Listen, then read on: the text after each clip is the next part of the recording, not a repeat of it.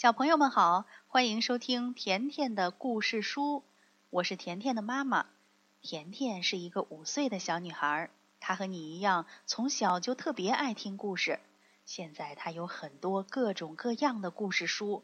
从今天起，甜妈妈会从甜甜的故事书里挑选出好玩又好听的故事讲给你们，别忘了每天都来听哦。今天田妈妈挑选出来的是一个关于十二生肖的故事。小朋友，你知道自己属什么吗？有属小白兔的，有属大老虎的，可是有属猫的吗？没有。怎么有属老鼠的，却没有属猫的呢？这里呀有个小故事。在很久很久以前，有一天，人们说我们要选十二种动物作为人的生肖，一年一种动物。不过天下的动物这么多，怎么选呢？这样吧，定好一个日子，让动物们都来报名，我们就选先到的那十二种动物作为我们的生肖。猫和老鼠是邻居，又是好朋友，他们都想去报名。猫说：“老鼠，咱们得一早起来就去报名。”哎呀，可是我爱睡懒觉，怎么办呢？老鼠说：“别着急，别着急，你呀尽管睡你的大觉，我一醒来就去叫你，咱们俩一块儿去。”猫听了之后很高兴地说。哎呀，老鼠，你真是我的好朋友，谢谢你啦！到了报名的那天早晨，老鼠早早就醒了，可是他光想着自己的事儿，把好朋友猫的事儿给忘得一干二净，就自己去报名了。结果老鼠被选上了，猫呢？猫因为睡懒觉，起床太迟了。等它赶到的时候，十二种动物已经被选定了。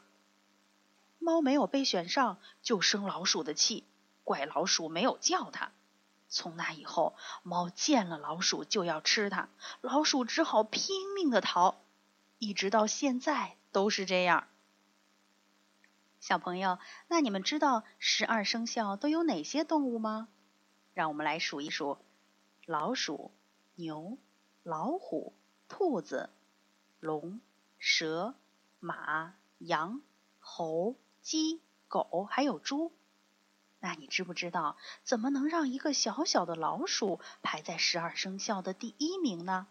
这里呀也有一个故事。报名那天，老鼠起得很早，牛也起得很早。他们在路上碰到了，牛个头大，步子大；老鼠个头小，步子也小。老鼠跑得上气不接下气，才刚刚跟上牛。